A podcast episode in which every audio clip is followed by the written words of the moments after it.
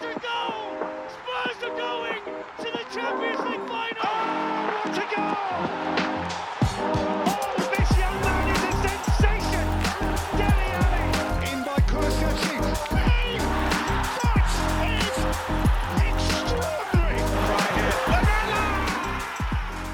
Und damit herzlich willkommen zur 51. Folge an der Lane. Letzte Folge waren wir noch relativ negativ und haben darüber gesprochen, ob, der, ob Antonio Conte noch der richtige Trainer für die Spurs ist. Eine knappe Woche später ist meine Stimmung zumindest deutlich, deutlich besser. Max, wie sieht's bei dir aus? Ja, ich war ja letzte Woche nicht da. Ich habe mir leider es nicht geschafft, die Folge anzuhören. Ähm, meine Stimmung ist auch, äh, ja gut, auf jeden Fall besser als letzte Woche, sie es letzte Woche gewesen ist. Ich habe ähm, weder Leicester noch Milan geschaut, beziehungsweise ich habe Leicester zu spät eingeschaltet. Da stand es dann schon 2 zu 1. Da habe ich gesagt, komm, ich lasse es sein, habe ausgemacht und was anderes getan. Ich werde mich aber davor hüten, jetzt wieder irgendwie den große Trend, die große Umkehr ähm, auszurufen, wie ich das zum Beispiel nach Man City viele andere auch. Ähm, weil wenn mich eins die Saison gelehrt hat, ist dann, dass irgendwie alles anders läuft, als man es glaubt. Ähm, und ich werde jetzt einfach zurücklehnen und weiterläuft und nicht sagen, dass ab jetzt alles wieder besser wird, weil ich könnte mir auch sehr gut vorstellen, dass zum Beispiel im nächsten Spiel, über das wir heute auch reden wollen, wieder ordentlich.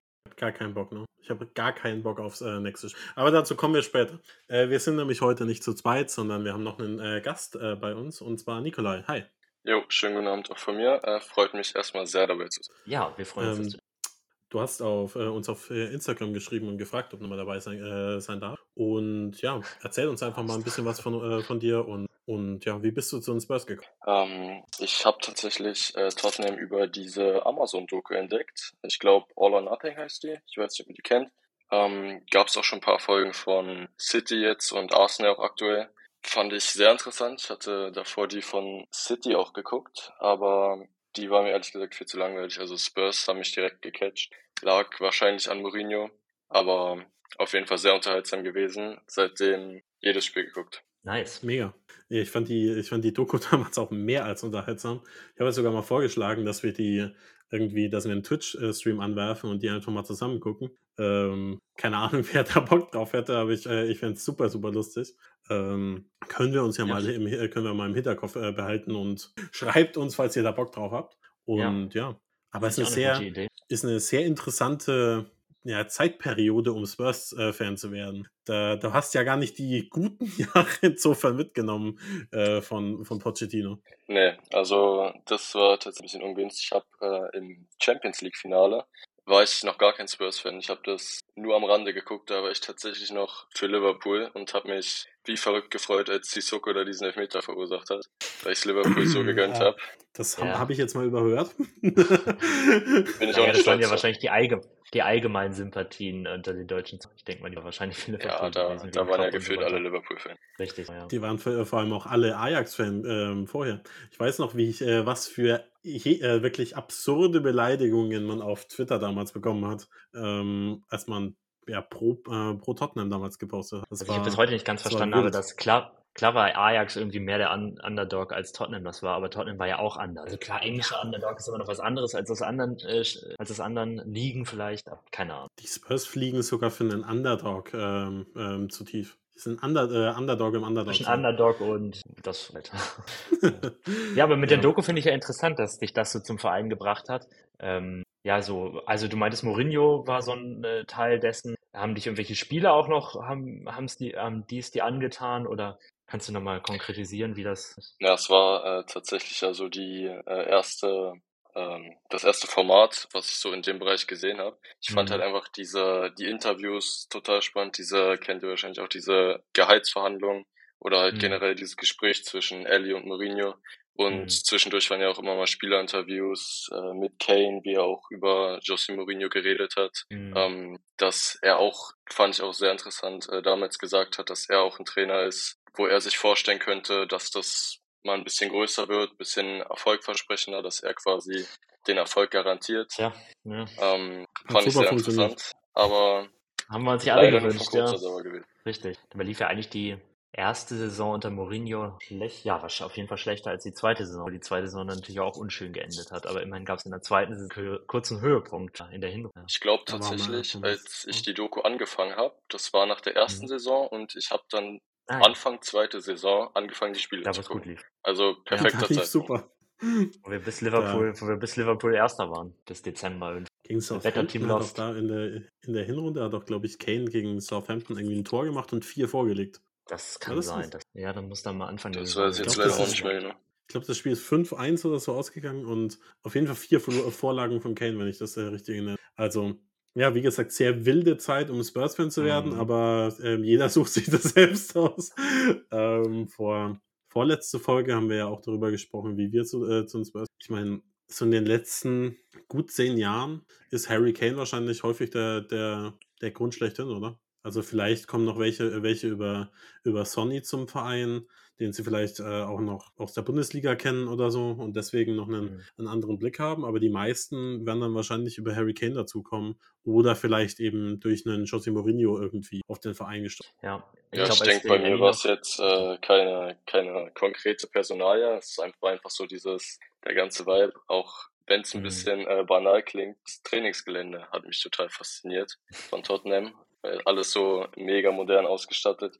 Bei City jetzt ja. wahrscheinlich nicht minder, aber der Stil hat mir ja. da mega gut gefallen. Ich glaube, das ist tatsächlich nochmal eine Schippe, die haben nochmal eine Schippe draufgelegt. So, auch was so die Jugendakademie und so weiter angeht, auch was die an Rehabilitationseinrichtungen da haben. Und das ist ja auch ganz, ganz spannend. Mit äh, unterirdischen Schlafkabinen für die Jugendspieler, damit die möglichst äh, ja, perfekte Dunkelheit zum Schlafen haben und so weiter und so fort. Das ist echt interessant. Daniel Levy hat diese Minute, die schicke ich ihm zu, übersetze ich, das ist Musik in seinen Ohren. ja, ja, keine Ahnung, das ist, ähm, das ist interessant. Ich würde ich würd gerne mal so eine, so eine große, große Umfrage bei den Spurs-Fans, mhm. wie sie zu, äh, äh, zum Verein gekommen sind, weil ich glaube, da kommst du auf ganz, ganz viele unterschiedliche Antworten. Also Leute, die lange dabei sind, dann sind natürlich viele über, über Jürgen Klinsmann noch dazugekommen. Ich glaube, das die ist so. Ähm, die ganz frühen. die super alten. Ja, alten, die, die Alten unter uns, genau. ähm, dann, ich bin ja über, über Gareth Bale dazugekommen. Ich glaube, da wird auch äh, eine ganze Schippe sein. Aber ja, und dann wahrscheinlich viele durch die Potsche. Ich glaube, das sind so die drei, ähm, drei großen. Du kannst natürlich, äh, natürlich dazwischen auch noch irgendwie zu uns Spurs kommen, aber es ist prinzipiell unwahrscheinlicher, weil wer hat sich dann Anfang der, der 2000er freiwillig Spurs-Spiele gegeben? Ich war nicht dabei, aber die muss, müssen ja grauenhaft gewesen sein. Ja, cool. Ähm, genau, wir sprechen heute natürlich dann zusammen über das vergangene Spiel gegen West Ham, das sehr, sehr gut war. Also es war für mich eine der besten Leistungen in der kompletten Saison. Ich würde fast sagen, die beste Performance, in der wir nicht super defensiv agiert haben. Um das vielleicht mal so, äh, einzugreifen. Was hältst du von dieser These? Du an. Ja, ähm, gehe ich äh, teilweise mit. Also ich fand in den letzten Spielen hatten wir mehr so entweder Licht oder Schatten. Also entweder war Tottenham total dominant oder wir wurden total hergespielt. Ich fand diesmal, es war ein sehr stabiler, überzeugender Auftritt, also wie eine Top-Mannschaft gegen Mannschaft wie West Ham spielen sollte. Hätte auch äh, natürlich mit der Chance dann der ersten Minute früh anders laufen können. Aber ich fand, haben wir sehr gut gemacht. Also ich war mit allen Spielerleistungen zufrieden. Long Lehmann ein bisschen ausgeklammert, der hat mir nicht so gut gefallen.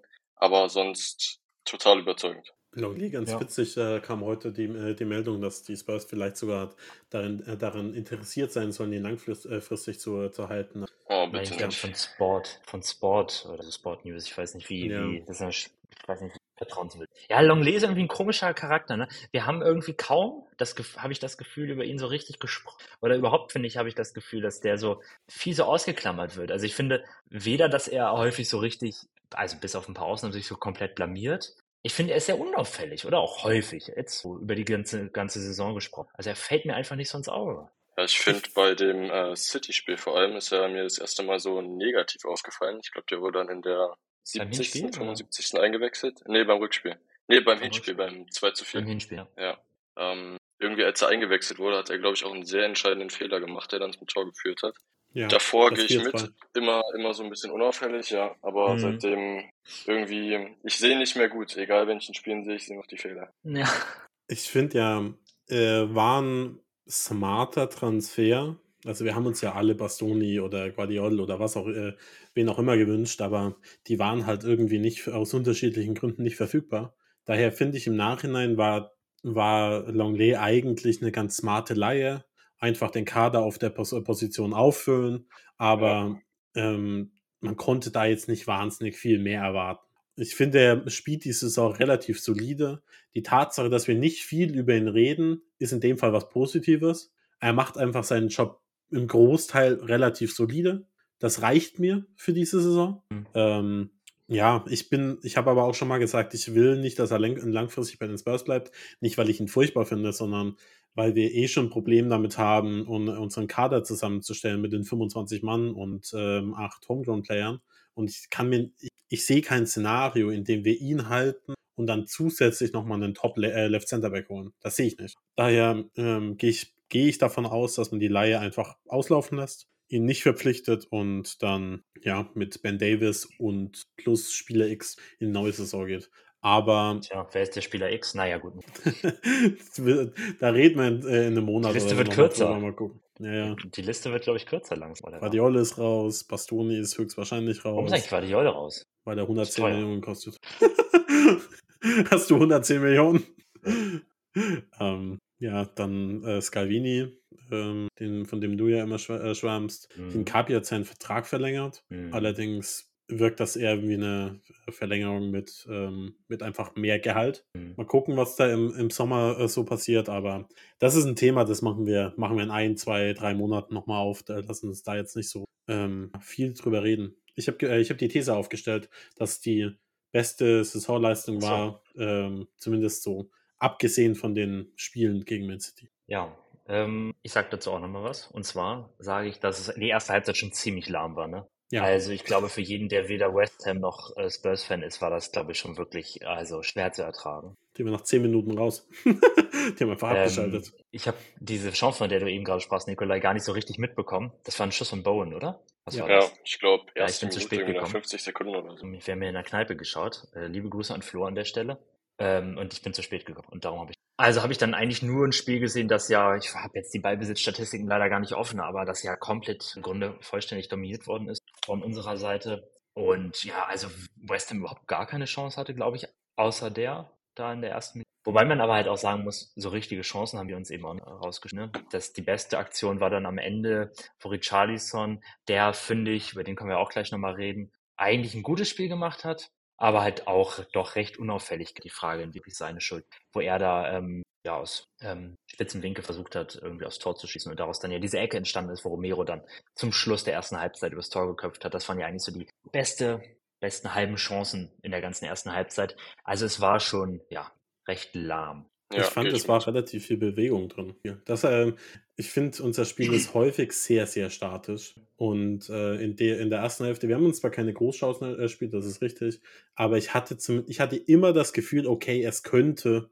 gleich was entstehen. Es hat zwar nichts passiert, ist zwar nichts passiert, aber äh, Richarlison hat sich gut bewegt, Kulusewski hat, war auch ein bisschen unglücklich, aber waren zumindest ein paar ordentliche Szenen dabei. Und ja. ich hatte so das Gefühl, okay, wir, wir arbeiten irgendwie daran, dass es, äh, dass, dass es gleich irgendwie 1-0 steht. Und allein das hat mir schon gut gefallen, weil das war gegen, gegen Milan beispielsweise überhaupt nicht zu sehen. Das war, du hast ja das Spiel nicht gesehen, Max, oder? Es war eine Katastrophe. Also wirklich, offensiv war das eine Frechheit. Du, ähm, die von Milan kam nichts. Also wirklich gar nichts. Mhm. Und trotzdem haben wir nicht äh, uns keine ordentliche Chance herausgespielt. Und ja, daher fand ich die, die Performance auch in der ersten Halbzeit relativ ansprechend. In der zweiten Hälfte wurde es aber nochmal deutlich, deutlich besser. Ja. Und, Wolltest du noch äh, was zur ersten Hälfte sagen, Nikolai, weil du eben auch eingesetzt hattest? Ähm, nee, ich würde ich würd mitgehen. Also, es war ereignisarm auf jeden Fall, aber ich fand mhm. trotzdem sehr kontrolliert. Also ja. außer die eine Chance auch eine sehr gute Defensivleistung, aber nach vorne kam wenig bis gar nichts. Nee, ich wollte auch nicht, also ich würde das jetzt nicht auch nicht die erste Hälfte so abschreiben, weil, wie gesagt, wir haben uns ja häufig genug auch in ersten Hälften schwer getan. Und darum fand ich, es war ein, wie kann man sagen, ja, kontrolliertes, vielleicht auch pragmatisches Auftreten. Ähm, klar, ja, offensiv vielleicht ausbaufähig, aber trotzdem würde ich mich jetzt über die erste Hälfte in keiner Weise beschweren. Gerade weil wir dann ja auch wissen, dass in der zweiten Hälfte es noch deutlich besser liefen. Eine also Szene aus der ersten Hälfte, die vielleicht ja. nochmal wichtig wäre, ich weiß nicht, ob ihr das noch genau auf dem Schirm habt, wäre dieser Handelfmeter. Das wollte ich gerade sagen. Ich habe ja. überhaupt nichts mehr darüber gesehen. Das war doch Hand, oder? Bin ich blöd? So klar Hand. Auf jeden Fall. Ich habe es mir halt auch ja. nochmal angeguckt. Also es war auch keine, also die Hand war relativ weit unten, war auch keine Fallbewegung ah. oder irgendwas. Eben, ähm, keine Stützhand. Ja. äh, ich meine, ja, es war keine Absicht, aber er verhindert damit den Pass auf Harry Kane, der, der sehr ordentlich steht. Ja, genau. Also, es ist doch eine da- eindeutige Verhinderung des Passes. Sorry, ja. Ja, genau, das ist genau. so klar Elfmeter. Das ist völlig Ja. egal, ob er, ob es da in dem Fall dann ähm, ähm, Absicht ist oder nicht. In dem Moment, in dem er die Chance verhindert und der Arm ist ja weit draußen oder halt ähm, ist jetzt nicht so, als, als wäre er halt angelehnt äh, gewesen und wurde irgendwie angeschossen, sondern er ist ja halb auf dem Boden und die äh, Hand ist abgespreizt vom Körper. Das muss Elfmeter geben. Und Ja, also sehe ich Ja. genauso. Wie gesagt, ich saß da im Keller in der Bar und ich habe auch getwittert, ersten 15 Minuten drei Fehlentscheidungen, so in etwa. ähm, das kam dann aber, ging da nicht raus, weil wir da unten im Keller eben saßen und keinen Empfang hatten. Und darum habe ich auch gar nicht mitbekommen, wie so diese Nicht-Elfmeter-Entscheidung bei Twitter diskutiert worden ist. Aber ich fand auch, das war ein klarer. Ich weiß auch nicht, was Herr Hebel, an dieser Stelle viele Grüße, ähm, da dann geredet hat und die Entscheidung so irgendwie so richtig gefunden hat. Fand ich sehr seltsam. Gerade weil er später glaube, ja das, am Ende äh, Perisic das Hauptargument war die Distanz, aber sonst kann ich es mir auch nicht anders Ja, erklären. aber ich weiß auch nicht, eindeutige Platz, äh, keine Ahnung. Ich weiß nicht, der hat das, äh, Herr Hebel hat das dann alles so sehr, so, ja, gut, ähm, und das und das. Äh, vielleicht Wieder wollte er dann Perisic am liebsten ins Gefängnis stecken, also ich weiß nicht, warum er sich dann einmal so entrüstet und einmal das alles so gut findet. Vielleicht, äh, vielleicht wollte er äh, einfach nicht gegen den einzigen deutschen Spieler auf dem äh, Platz wettern. Ja, Tilo Ähm. Kehrer muss man auch, also ich meine, wir sind ja kein, wir müssen nicht über West Ham reden, aber was der da so fabriziert bei West Ham in dieser Saison, naja, Ist ausbaufähig. kann man sagen. Ähm, aber bei West Ham ist wirklich jeder scheiße. Ich gebe uns davon aus, dass David Moyes nach dem nächsten Spieltag entlassen wird. Weiß ich nicht, aber ich glaube gegen den Absteiger gegen Southampton oder so. Wie habt ihr denn, vielleicht können wir nochmal einen Schritt zurücktreten, das finde ich nochmal ganz interessant. Wie habt ihr, was habt ihr erwartet bei dem Spiel? Also klar ist ein Sieg eigentlich muss, wenn man sich anschaut, wo West Ham steht und gespielt haben die Saison. Aber wart ihr zuversichtlich, dass das was wird, oder? Ehrlich gesagt nicht. Also Hm. mir, ich, also mir haben die Argumente auf jeden Fall gefehlt, um irgendwie Mhm. aus irgendwas Hoffnung zu ziehen. Ich fand das Milan-Spiel war langweilig, aber sah jetzt nicht so schlecht aus. Aber mir hat ehrlich gesagt wirklich die Fantasie gefehlt, wie gegen West Ham da eine überzeugende Leistung, wo die herkommen soll.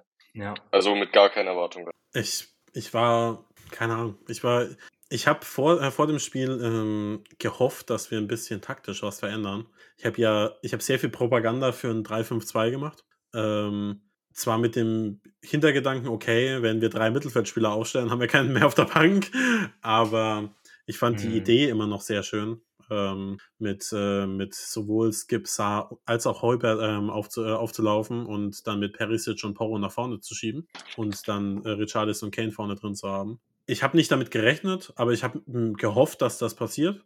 Ähm, einfach, ich habe mir in dem Fall so ein bisschen eingeredet, dass wir damit eine gute Performance äh, abliefern können. Dann kam die Startaufstellung und ich habe ehrlich gesagt, das war nur fünf Minuten durchgelacht, weil ähm, Darüber haben wir noch gar nicht gesprochen, dass wir ja Ähm. rein auf dem Papier ist eine auch unerwartete Ausstellung. war. Ja, also ich mit, mit Skip für äh, anstatt äh, anstelle von Saar habe ich dann also habe ich insofern gere gerechnet, weil es sich so ein bisschen die Tage vorher durchgeklungen ist. Und man Das- ja auch sagen muss, dass West Ham ein sehr physisch starkes Mittelfeld hat. Und man dann natürlich, ich weiß nicht, inwiefern das stimmt, dass Saar, nur weil er so groß gewachsen, schlank aussieht, tatsächlich dann physisch nicht mithalten kann, aber der ist halt erst 20. Vielleicht war das. Ja, auf jeden Fall, das war die, das, äh, die eine ähm, Personalie, mit der ich so ein bisschen gerechnet habe.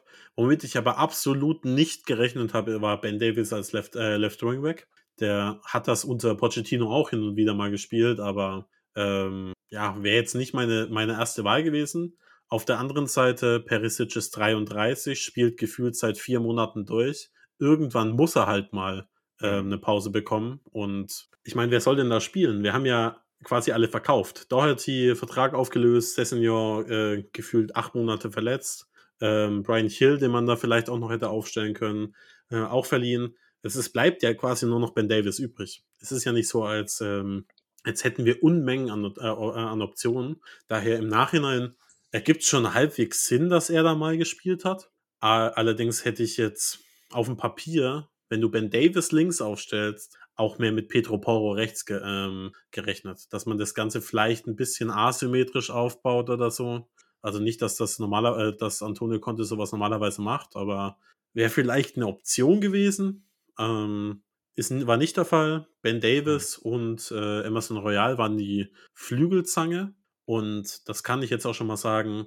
Es war die beste Flügelzange, die wir in dieser Saison auf den Wingback-Positionen hatten. Ja, Ich will vielleicht noch einmal kurz sagen zu West Ham, weil ich ja die Frage gestellt hatte. Ich war auch so ein bisschen besorgt. West Ham ist ja auch so ein Verein, wo wir häufiger mal Probleme haben. Haben wir ja auch ein blödes Unentschieden am Anfang der Saison uns eingefahren, wenn ihr euch erinnert. Wenn man da ein bisschen intelligenter gespielt hätte, hätte man da einen Sieg mitnehmen können. Ähm, und auf rein auf dem Papier ist West Ham ja eigentlich eine super Mannschaft. Also wenn du dir den Kader anschaust, ich meine, Skamaka ist jetzt gerade zum Beispiel verletzt und so, aber dass die da unten noch spielen, ist halt wirklich also nicht zu erklären. Darum hatte ich schon ein bisschen Sorge, oh Gott, ob die gerade gegen uns vielleicht wieder ihre Form finden, die sie eigentlich haben müssen. Aber man kann ja schon mal sagen, dass dem nicht so war. Also ich habe es auch bei Twitter gelesen und vielleicht das nochmal schnell meine zweite Frage, die ich hatte.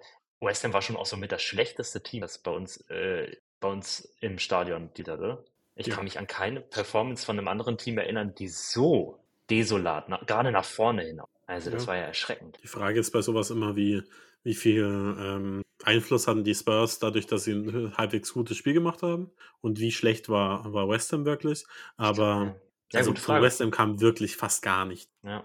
Ich glaube, es war auch wirklich die Schwäche West Hams. Also ich glaube, die Spurs haben ein gutes Spiel gemacht, ja. Aber ich glaube, es war wirklich auch ein erschreckendes. Denkst du es auch, Nikolai, oder? Ja, also ich habe es auch gar nicht äh, erwartet, dass es am Ende dann äh, so eindeutig, jetzt nicht vom Ergebnis, aber vom Unterschied der beiden Mannschaften ist. Mhm. Weil ich mhm. West Ham immer, ich gucke jetzt privat keine West Ham-Spiele, außer wenn die gegen Tottenham spielen. Aber war eigentlich immer eine sehr stabile Mannschaft. Ja. Und ich kann mir nicht vorstellen, äh, dass, oder ich konnte mir bis jetzt nicht vorstellen, dass man David Moyes entlässt. Aber wenn es gerade gegen Southampton geht, die sind ja, glaube ich, letzter immer noch, dann reagieren sie vielleicht wirklich. Also wäre sehr überraschend für mich, aber kann ich mir tatsächlich mittlerweile vorstellen. Als Alternative steht ja wohl Rafael Benitez auf der Matte. Okay. Ähm, ich könnte, also vielleicht um das mit West Ham abzuschließen, ich kann mir nicht vorstellen, dass sie absteigen. Wie gesagt, Kader eigentlich, wobei man eigentlich auch sagen muss, Leeds Kader, die ja auch noch da unten mit rumdümpeln, eigentlich auch, finde ich schon, wird schon interessant sein. Also wenn West Ham wirklich diese Saison absteigt, das wäre echt die Überraschung der letzten paar Jahre. Ne? Ich hatte es gerade im Click and Rush Podcast gehört. Ähm, außer Leicester zweimal war West Ham, glaube ich, der einzige Top Six Verein, äh, der einzige Verein, der es geschafft hat, eine Saison unter der, irgendwie in den Top Six zu landen. Also in eines der traditionellen Top Six Teams rauszu, rauszuwerfen. Leicester wird zweimal mhm. und West Ham einmal. Also was von, was von Niedergang. Ne? Ja, und die waren ja auch letzte Saison noch äh, gut. Aber kurzer Einwurf nur, äh, weil ich das gesagt habe, die spielen gegen Forest, nicht gegen Southampton nächste Woche. Oder so. am Wochenende. Ja, Forest jetzt gerade blöderweise unentschieden in City gespielt. Ich weiß auch nicht, was die da veranstaltet haben. Wer weiß. Das fand ich auch frech. Ja. Das, äh, damit war ich nicht einverstanden und ich habe einen wütenden Brief an, äh, an den Forest-Vorstand äh, äh geschickt, dass, ähm, dass, ich, dass sie es in Zukunft wieder lassen sollen. Ähm, ja. Ich will noch mal fragen, ob meine Prediction, dass Haaland floppt, äh, dadurch gerettet werden kann, wenn sie nicht Meister werden. Egal, ob der seine 80 Tore schießt, das ist mir total egal. Wenn die nicht Meister werden, ist das, ist das, ist das. Naja, dann floppt Man City. Er als äh, Individuum hat, hat er gut performt. ja, aber wer weiß. Vielleicht hat er zwar vielleicht seine Tore gemacht, aber unterm Strich dann halt ein Minus. Willst du etwa ähm, damit sagen, dass Man City mit Haaland schlechter ist als ohne? Ich weiß nicht, ob das nicht so einfach gedacht ist, weil das hat man ja auch in den letzten Monaten häufig genug gelesen. Keine Ahnung. Was, äh, äh, zu dem Punkt kurz, ich glaube, dass Man City ihre Spielweise einfach deutlich umstellen muss, damit das mit einem klaren Stoßstürmer, wie es Haaland normalerweise ist. Aber das haben sie halt ja. Also sie haben ja umgestellt. Ja, aber ich glaube nicht, dass das ähm, von jetzt, also von jetzt auf gleich zu hundertprozentig funktioniert. Es funktioniert ja ganz offensichtlich nicht. Ähm, ich glaube, da muss mehr passieren noch. Ich bleibe auch dabei, das haben wir vor der Saison auch gesagt, dass, dass Haaland nicht der perfekte Stürmer ist für das äh, Manchester City, was wir in den letzten Jahren gesehen haben. Ähm, da wäre der perfekte Stürmer tatsächlich Harry Kane oder einer der äh, perfekten äh, Spieler. Ähm, ja, keine Ahnung. Ich hoffe, die mogern sich irgendwie doch noch zur Meisterschaft durch. Ähm, aber es war ein furchtbares äh, Wochenende. Es war ein furchtbares ähm, Fußballwochenende. Also es hat angefangen damit, dass äh, das Arsenal so lange hinten äh, lag und dann hinten raus irgendwie dieses Spiel noch dreht und dann spielt City unentschieden. Ich war schon, ich war schon so wütend und die Spurs hat noch gar nicht gespielt. Also das hätte ein ganz, äh, ganz, ganz wildes Wochenende werden können. Ja. Aber jetzt sind wir abgedriftet. Wo waren wir? Zweite Halbzeit? Zweite Halbzeit. Ähm, die war gut. Wie, was ist denn da in der zweiten Halbzeit? Was meinst du, wie, was hat sich verändert? Weil ich, ich fand schon, also zweite Hälfte sah gut aus. Ja, ich weiß auch nicht, woran es lag. Also vielleicht äh, hat Stellini in der Kabine eine sehr wirksame Ansprache gemacht, wie es wahrscheinlich Conte auch oft tut. Also wir sind ja oft in der zweiten Halbzeit besser. Vielleicht, ja. äh, ich hoffe, es liegt an der Ansprache. Dann, wenn das beide können, ist auf jeden Fall gut für uns. Ähm, aber ich kann es mir auch nicht anders erklären. Aber man hat auf jeden Fall gesehen, sie waren viel wacher, viel schneller in den Zweikämpfen, haben viel konsequenter nach vorne gespielt.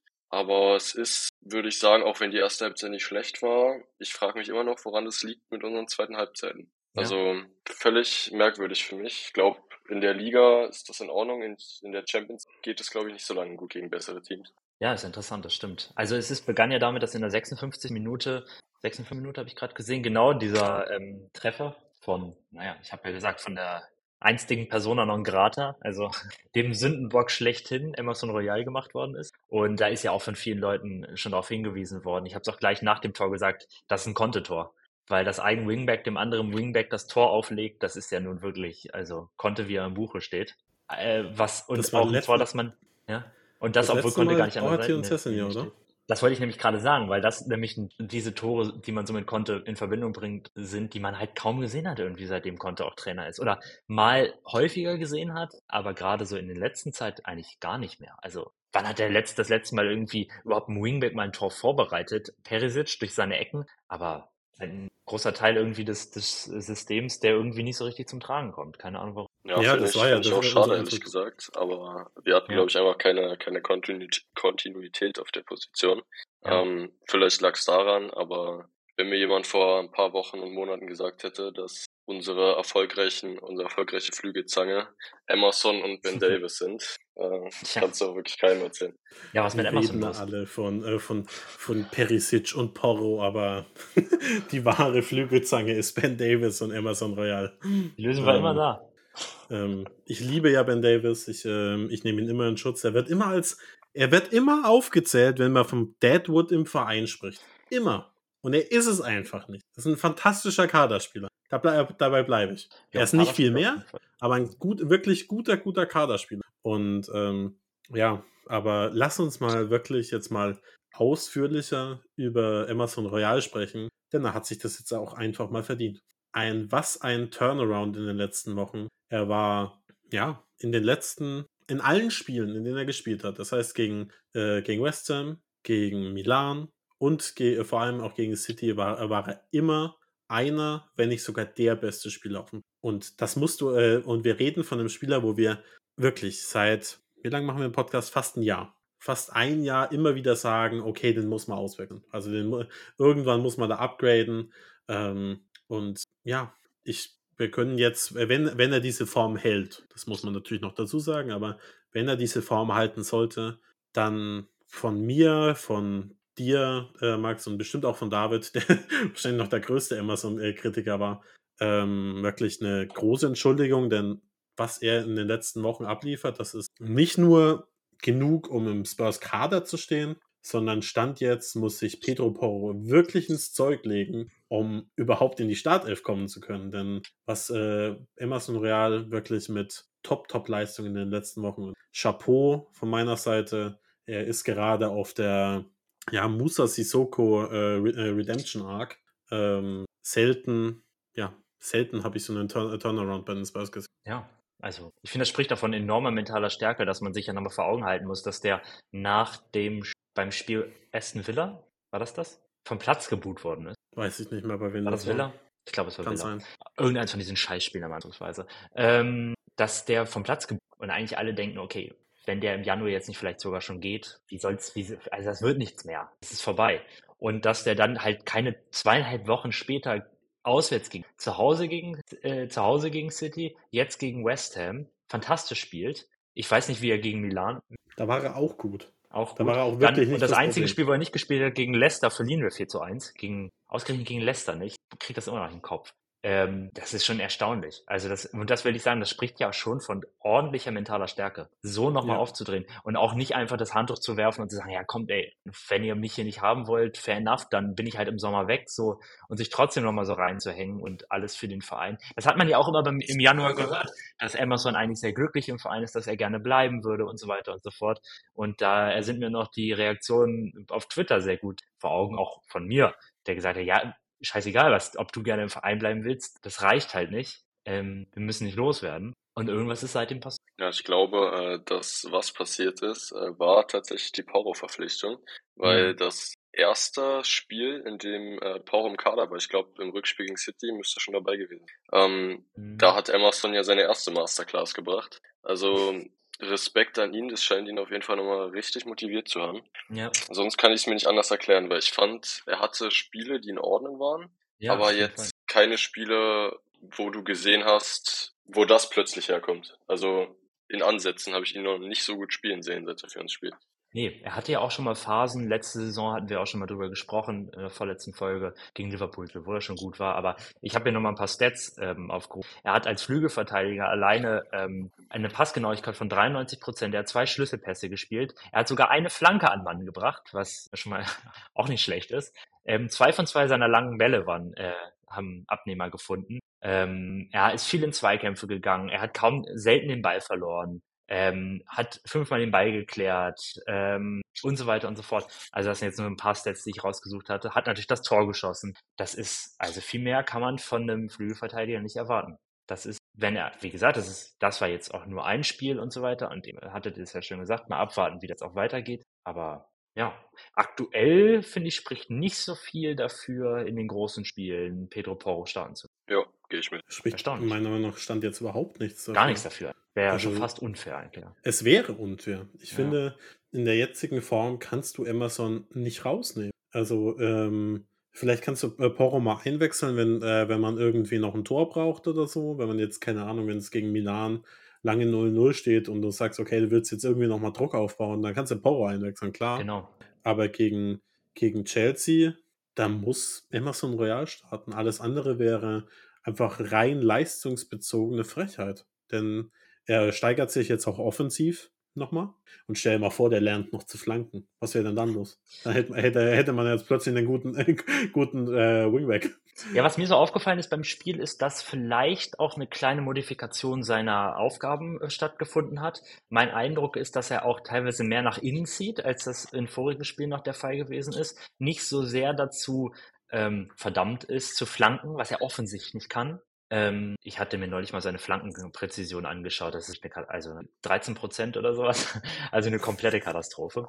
Porro Ein kleiner äh, Disclaimer 25% dazu. Flankenpräzision. Ich wollte, da, hatte dazu auch uns bei Twitter zu schreiben. Flankenpräzision ist natürlich auch so ein bisschen so eine Nonsensstatistik, weil es ja nicht immer darum geht, tatsächlich auch jemanden im Strafraum zu finden, ähm, der dann irgendwie das, die Flanke ins Tor köpft, sondern manchmal geht es ja auch einfach nur darum, den Ball in gefährliche Situationen im Strafraum zu bringen. Also das ist dann auch Ja. gar nicht manchmal so wichtig, dass die Flanke präzise kommt, aber trotzdem 13% Flanken. Und das kann er offensichtlich. Und vielleicht, ähm, das war so mein Eindruck, und ich hatte es auch ein, zwei Mal bei Twitter gelesen, ist das so ein bisschen was, was ihm jetzt, ähm, jetzt nicht mehr so auferlegt und dass er ein bisschen mehr nach zieht, da pässisch. Und ich glaube, das ist the way to go. Könnte gut sein. Ja, Also vielleicht. bin mal gespannt, äh, wie es in den nächsten Wochen läuft, aber von Mhm. mir kommt jetzt hier erstmal kein Emerson Slender mehr. Ähm, ich, bin, ich bin wirklich positiv überrascht. Also man hat ja uns vor, weiß nicht, war das im Sommer? Irgendwann kam ja raus, dass er sich einen Scouting-Bericht von, von, von Hakimi geholt hat und einen eigenen, ich Über eine Million ausgegeben. Ja, also da haben wir uns ja noch ein bisschen drüber lustig gemacht, weil es dann keine Besserung gab. Aber vielleicht hat es ja auch ein bisschen gebraucht. Vielleicht ähm, ist er jetzt mittlerweile Ja. an dem Punkt, an dem er ähm, diese Investitionen, in welcher Form auch immer der, er die dann am Ende äh, getätigt hat, so ein bisschen Früchte tragen. Sowas Man braucht ja auch äh, manchmal eine Zeit. Man muss das halt auch nochmal sagen, dass, ähm, man muss das halt auch nochmal sagen, dass der Gute halt auch erst 22 ist, ne? Das sind zwei Monate älter als Jet Spence. Der ist irgendwie, also auf jeden Fall nicht wesentlich älter als Jet Spence und also wenn man bei Jet Spence immer noch irgendwie das Alter zugutekommen lässt auch und seine Unerfahrenheit, dann muss man das eigentlich bei Emerson Ja. Ja. Ich, ich dachte halt immer, es scheitert bei Emerson ähm, einfach daran, dass er die Anlagen nicht hat. Also es, du kannst ja viele Sachen erarbeiten, aber ich bin einfach davon ausgegangen, dass er nicht die, ähm, ja, die Spielintelligenz im äh, letzten ähm, Drittel hat, um wirklich ein guter Wingback zu sein. Und ich glaube auch, dass du das solche Sachen erarbeiten kannst, aber solche tiefgehenden ähm, Probleme quasi im eigenen Mhm. Spiel, die sind halt viel schwieriger aufzuarbeiten, als zu sagen, hey, du musst an deiner Kopfballtechnik arbeiten. Sowas ist halt im Vergleich deutlich einfacher. Richtig, ja. Und ähm, ich meine, wie gesagt, es ist nicht unmöglich und er scheint sich deutlich zu bessern. Und ja, wenn er, wenn er das Niveau halten kann bis Ende der Saison, dann, dann bin ich sehr, sehr gespannt, wer dann in der kommenden Saison, wissen wir natürlich auch nicht unter welchem Trainer, aber wer dann ja der Stamm, äh, Startelfspieler in der rechten Verteidigung wird. Das könnte im, Neu- im, vielleicht sogar spannender werden, als wir, als wir gedacht haben. Gut, Ja. was für Themen haben wir da noch? Ähm, genau, ich habe noch eine noch- These. Achso, Ähm, weil wir es kurz auch schon angeschnitten hatten. Sollte Ben Davis auch gegen Chelsea als Left Wingback starten? Also ich was würde sagst du dazu? sagen, ja, ich würde sagen, äh, definitiv. Weil es gibt für mich, äh, ähnlich wie du bei Emerson schon gesagt hattest, keinen Grund, ihn rauszunehmen. Also er war jetzt nicht so überragend wie Emerson, aber ich finde, er hat es sehr stabil gemacht. Und generell, Perisic hatte jetzt keine Rechtfertigung oder hat jetzt keine Rechtfertigung geliefert in den letzten Spielen, dass er jetzt da irgendwie starten sollte. Und meiner Meinung nach, also es trägt nicht Contes Handschrift, dass jetzt plötzlich Ben Davis auf der Seite spielt, weil Perisic ist irgendwie sein totaler Liebling, den hat er von Inter hergeholt. Also ich weiß nicht, wie viel Einfluss der Linie in die Aufstellung hatte, aber die Maßnahme kam mir schon sehr merkwürdig vor, weil das also in den wichtigen, äh, wo es wichtig wurde in den Spielen, in den Momenten, hat er immer auf Perisic gesetzt. Und Hm. äh, dass jetzt Davis gespielt hat, fand ich verwunderlich, hat natürlich funktioniert und wäre, glaube ich, nur von Vorteil, wenn er das auch gegen Chelsea tut. Weil wenn der jetzt auch noch anfängt, ähm, Wingback spielen zu lernen, dann wird er natürlich nochmal eine viel wertvollere Option für den Kader. Und das wird auch Argumente liefern, äh, über den Sommer hinaus zu bleiben weil ja auch mal überlegt wurde, wenn dann ein neuer Innenverteidiger kommt, was dann mit ihm passiert. Ähm, aber wenn er beide Positionen beherrscht und Conte bleibt, dann liefert er, glaube ich, sehr gute Argumente dafür, wie Felix gesagt hat, weiterhin ein sehr guter Kaderspieler zu sein. Der gehört mittlerweile zum Inventar. Wenn es eine, wenn's eine Führung äh, am Hotspur Way gibt, dann sagt, ähm, sagt Daniel Levy, da sind die ähm, Trainingsplätze, da ist, ähm, ist der medizinische Raum und da ist Ben Davis. Auch in fünf Jahren noch. Der bleibt einfach für immer. Ich glaube auch, der ist jetzt neun Jahre im Verein. Ich, ich glaube nicht, dass der. Glaube ich auch nicht. Würde ich glaube, der, der, es glaub, der würde mich wirklich hier. nicht überraschen, wenn er die Karriere da beendet. Ich habe gerade ein Bild von ihm gesehen. Ich glaube, das ist vielleicht jetzt auch irgendeine Premiere, wenn man da diese Zeit da ist. Jubiläum. Jubiläum? Ja. Ich glaube, es dürfte jetzt irgendwie Ja, der ist, der ist 2014 gekommen. Das war einer der ersten Spurs-Transfers. Übrigens wie Eric Dyer auch. Spurs? Ähm, Pochettino-Transfers. Poch- meine ich. Ja. Und der Der Poch hat er ja auch linker Flügel. Hat er, und der Poch hat er doch auch linken Flügel. Ja, also Linksverteidiger hat er viel gespielt ähm, Genau. und in den paar Spielen, in denen wir Dreierkette. haben, also er hat das definitiv schon auch gespielt. Ja. Ähm, allerdings hat Jan Vertongen auch mal äh, Left äh, Wingback gespielt unter Poch. Hat gut funktioniert. Auch nicht schlecht. Hat, hat, hat Dortmund damals alleine ausgeschaltet. Mhm. Ähm, ja, ich, wie gesagt, ich, Also- bin, ich bin großer Ben Davis-Fan. Ähm, es würde mich sehr überraschen, wenn er im Sommer geht, denn er scheint unfassbar beliebt in der Mannschaft zu sein. Ich habe noch nie jemanden ein schlechtes Wort über Ben Davis ähm, ähm, sprechen hören. Das war Ja. kein Grammat Gramma grammatikalisch ähm, richtiger Satz, aber who cares?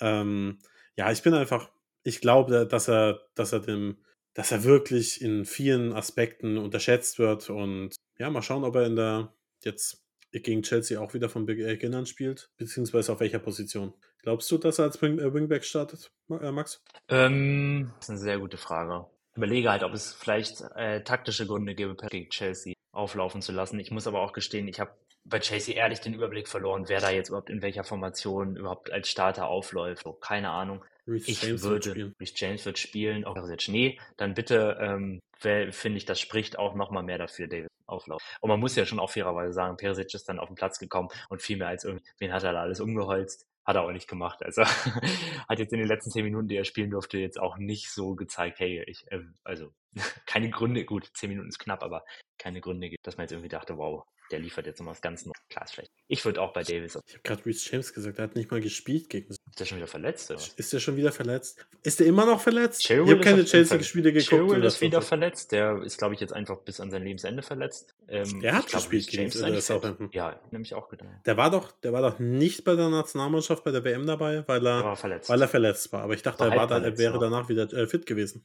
ja, ja, war er auch. Also, Ja. soweit ich das mitbekommen habe. Ach, who knows? Keine Ahnung. Chelsea ist mir egal. Ich, ich weiß nicht. Ich, ähm, ich, wir haben ja beide halbwegs viele Arsenal-Spiele diese Saison gesehen. Also, Ich habe halt jedes Arsenal-Spiel gesehen diese Saison. Das ist schlimm genug. du guckst mehr Arsenal als Tottenham-Spiel. Das stimmt.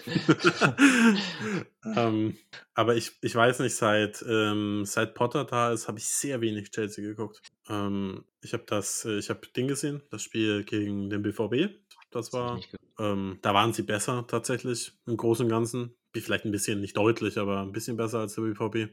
Ähm, Habe ich mich aber sehr gefreut. Es war so schön, dass ausgerechnet äh, Enzo gegen Adiemi so im so alten Ja. Laufduell aus, aussieht. Also es ist unfair, Adiemi ist einer der schnellsten Spieler Europas, aber Ja. ähm, sah trotzdem Ehrlich? witzig aus. Katastrophale Absicherung. Ja. Ich weiß nicht, was die sich dabei gedacht haben. Können Lars hat auch so gegen uns. Äh, Grüße an Lars, da muss ich, ich, ich übernehme jetzt Lars Aufgabe, Enzo zu verteidigen. Ich weiß nicht, ob ihr das hier hört, wahrscheinlich nicht. Wenn schon, dann soll er sich mal melden. Ähm, der, was soll Enzo auch machen, ne? Also er ist halt einfach in einer ganz unguten Situation. Viel besser machen als das kann er eigentlich auch. Nee, macht nichts falsch. Kepa noch ihn trifft er irgendeine Schuld. Tatsächlich finde ich, Kepa könnte, könnte im äh, Kasten bleiben. Aber ja, ähm, also zumindest trifft noch Rauskommen mehr äh, Kepa mehr Schuld als, äh, als Enzo, weil was will Enzo Ja. machen?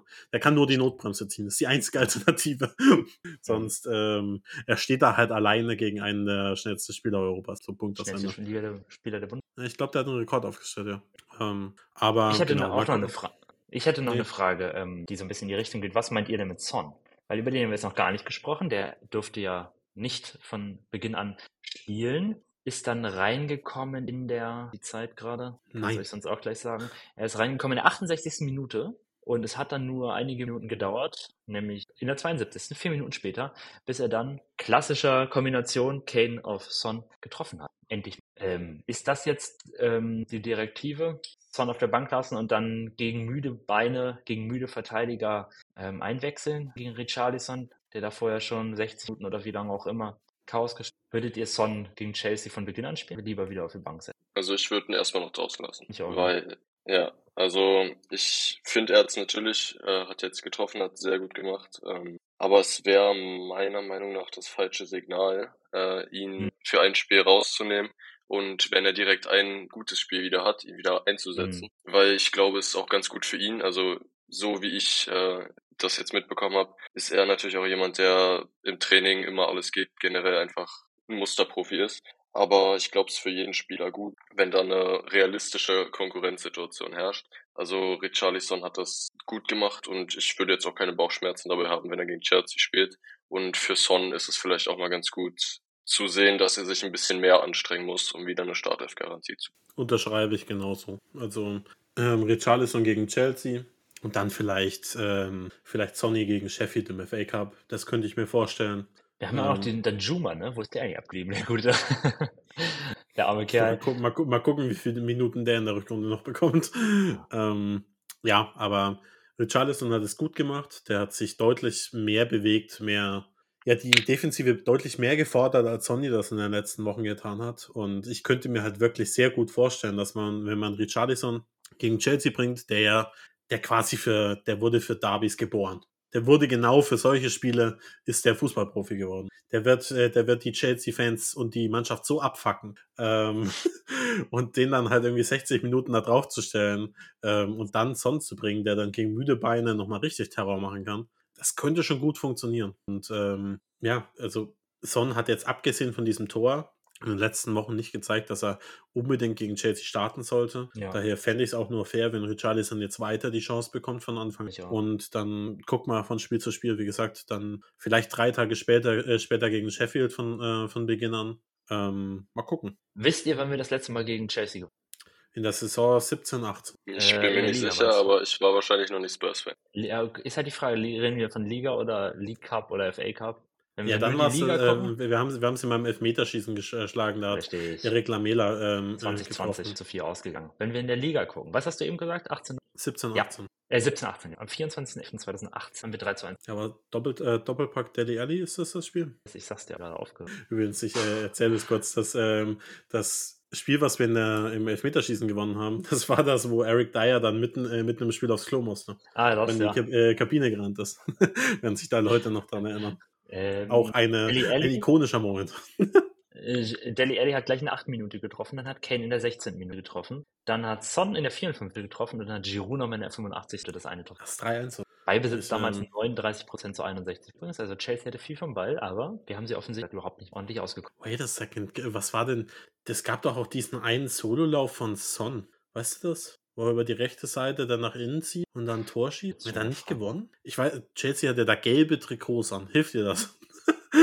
Ähm, Das war so ein- nee. Es gab auch nochmal 2019 im EFL, im League Cup, auch nochmal ein 1 zu Sieg, war das da? Wahrscheinlich. Hat Son das Tor dann gemacht? Nee, Kane in der. Ach, keine Ahnung. Ist auch jetzt äh, nicht so wichtig, so. aber erinnerst du ist dich an was? Nee, muss man nochmal nacharbeiten, nach, nachgucken. Ist aber völlig egal. Wir verlieren regelmäßig gegen Chelsea. Wir sehen sehr, sehr häufig sehr, sehr schlecht aus. Aber jetzt mal, jetzt mal Retalk. Wenn wir gegen dieses Chelsea nicht gewinnen, dann gewinnen wir nie gegen die. Kann man sagen. Glaubt Das kommt sie? uns, glaube ich, auch, auch sehr zugute, dass äh, Chelsea den Trainer noch nicht entlassen hat. Also ich weiß beim besten Willen auch nicht, wieso Potter da immer noch Trainer ist. Aber er 20 Millionen gekostet hat.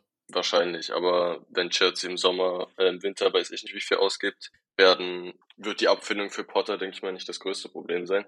Aber Mhm. so profitieren die nicht vom Trainereffekt. Also gehe ich mit dir mit, wenn man gegen das Chelsea nicht gewinnt. Schwierig, aber wäre auch sehr Spurs-like, wenn wir das wieder verlieren würden. Ähm, ja, Potter ist irgendwie auch eine komische Personalie. Ich habe auch nicht das Gefühl, dass das noch was wird mit ihm da. Sie wollen ja so ein bisschen wohl, das hört man, das nachzie nach das nachholen oder das imitieren, was ähm, Arsenal mit Arteta geschafft hat. Zeit geben und Spieler geben. Es ist ein Projekt und das dauert und so weiter und so fort. Zu irgendwann. Die haben zwei ja- Siege in 14 Spielen oder Ja, auch die Kaderplanung, also nur, äh, nur da hunderte Millionen reinzustecken äh, äh, und dann, also ich meine, die haben 700 Millionen oder so ausgegeben. Also ich weiß nicht, waren es wirklich so viel? 600. Aber vielleicht 600. Pfund, 600, 700 Millionen, sowas. Also es sind auf jeden Fall äh, unfassbar viel. Und du guckst diese Mannschaft an und die ist immer noch scheiße. Also jetzt übertrieben gesagt, aber Ja, die eigentlich ist ja nicht so gut, wie sie sein sollte, wenn man so viel Geld investiert. Und ich meine, wir haben beide vor einem Jahr noch gesagt, dass Graham Potter ein fantastischer Trainer ist. Ähm, vielleicht ist das auch einfach das falsche Projekt für ihn. Das könnte auch sein. Ich will jetzt auch äh, nicht, nicht behaupten, dass das, ähm, dass er das große, große Problem ist. Ich glaube, da, da ist die, äh, keine die Aufgabe bei den, bei Chelsea ist aktuell einfach sehr undankbar. Die Entscheidung, Thomas Tuchel zu entlassen, war schon grauenhaft. Also ist äh, die dümmste Entscheidung, die Chelsea in den letzten Jahren getroffen hat. Ich wüsste auch nicht, wer, die, wer der perfekte Nachfolger wäre. Für mich, weißt du, wenn du mich fragst, wer wird Nachfolger bei Chelsea, ich bin mir sicher, die Baganen zieht. Das ist, äh, das Ja, ist doch der erste Name, den, äh, den, äh, den, den äh, Bodi, äh, äh, vorschlägt, oder? Ja, das ist auch der, das ist so ein Chelsea-Trainer, ganz ehrlich. Ich habe auch gehört, die brauchen keinen so einen Taktikfuchs und so weiter. Das war doch nie ähm, Chelseas Weg. Chelsea hat doch immer einfachen Fußball gespielt, ähm, ordentlich Geld ausgegeben für ihre, für ihre, für ihre Leute, das machen sie immer, sogar hoch 10. Aber die brauchen keinen so einen Taktikfuchs. Die, die brauchen einen einfachen Fußball und, und dann halt einfach auch die, ähm, jetzt sage ich das schon wieder, aber die mentale Stärke oder auch die Abgewichstheit in irgendwie, in wichtigen Spielen. Das, was hat sie halt immer ausgezeichnet auch. Dieses arrogante, so ein Arschlochclub zu sein. Und das, finde ich, kommt halt bei Potter überhaupt nicht. Darum ist sie dann, glaube ich, ein ganz guter Call, oder? Naja, Ja, also, also ich denke auch, aber ich glaube nicht, dass er es macht. Ja, Ich glaube auch nicht, dass es smart von ihm wäre, aber die Frage ist, wo will er sonst, äh, sonst Trainer werden? Frank. Ich glaube, er schon immer noch so ein bisschen auf die Nationalmannschaft. das Aber stimmt. die haben doch nicht, verlängert mit, äh, die- mit der Chance. Ja, genau, wollte ich gerade sagen. Ich verlängert, wusste jetzt genau. nicht, wie da die Vertragssituation war. Doch, die haben ihn nach, Aber, nach der WM verlängert mit ihm. Warum auch immer. Ja. Nee, ich glaube, und PSG, ich bin mir sicher, dass Galtier entlassen wird. Ähm, aktuell sagen. Also, ich könnte mir vorstellen. Geht ihr denn Will da das wirklich davon? wirklich- Ich wollte eigentlich jetzt schon.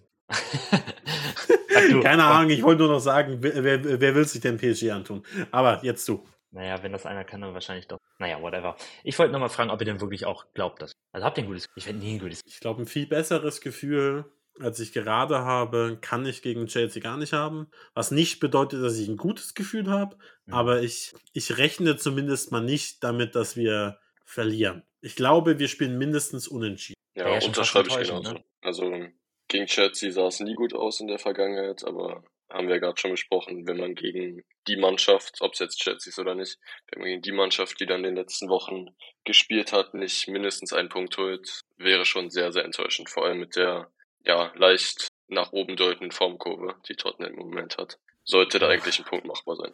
Das stimmt schon. Wäre auch mal cool, wenn wir einen Chelsea-Trainer aus dem Amt kicken, äh, k- kicken könnten. Das wäre sehr schön. Gerade irgendwo Potter sich ja noch gegen, gegen Tottenham entschieden hatte, wohl vor zwei Jahren so? im Sommer. Das wäre besonders schön. Glaubt ihr denn, es wäre jetzt ein Entscheidungsspiel für Potter? Also mich hat schon überrascht, dass er nicht. nach dem Southampton-Spiel noch drin geblieben Ich glaube nicht. Ich glaube, die bleiben mit dem bis. Also ich glaube, das bleibt, das, das dauert noch, den rauswerfen. Ich könnte mir vorstellen, dass er, dass er fliegt, wenn er gegen äh, Dortmund Das könnte ich. Oder zum Saisonende. Es ist halt, also es sind halt auch einfach keine Trainer auf dem Markt, außer eben Sisu.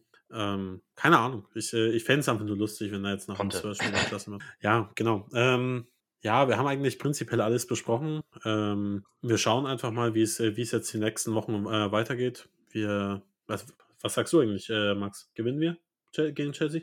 Nee. Nee. Okay. Ganz ehrlich, ich werde immer, immer alles, was ich hier sage, ist am Ende kompletter Humbug. Darum sage ich jetzt, äh, sage ich, wir verlieren. Okay, ist auch so komisch. Es ist alles möglich. Ich, also, ich versuche optimistisch immer zu sein, aber irgendwie, ich sehe das schon wieder. Du bist nie Optimist. Ab und zu schon. Ich war auch häufiger mal optimistisch in dieser Saison und bin dann immer eines Besseren belehrt worden. Darum gehe geh ich jetzt schon mal wieder pro, prophylaktisch auf, auf die Niederlagen. Sorry, Okay. guys. Ja, geil, jetzt ist die Stimmung wieder im Keller. ähm, nee, wir gucken einfach mal, wie es äh, wie's, äh, läuft. Die nächste Folge kommt, weiß ich nicht, entweder nach dem Chelsea-Spiel oder nach dem Sheffield-Spiel, müssen wir, äh, müssen wir schauen. Ähm, ja, aber bis dahin hoffe ihr habt eine wunderschöne Woche. Schön, dass du da warst, Und- Nikolai. Ich hoffe, es hat Ja, dir Freude bereitet. sehr gefreut, dabei zu sein. Nochmal vielen Dank für die Ja, Einladung. Du kommst bestimmt noch mal wieder, wenn du Lust haben solltest. Sehr gerne. Haut Schön. mich einfach an. Ja, Und dann, ja, wie gesagt, ich wünsche euch eine wunderschöne Woche, einen wunderschönen Tag und bis dahin, come on, you Spurs. Thank you.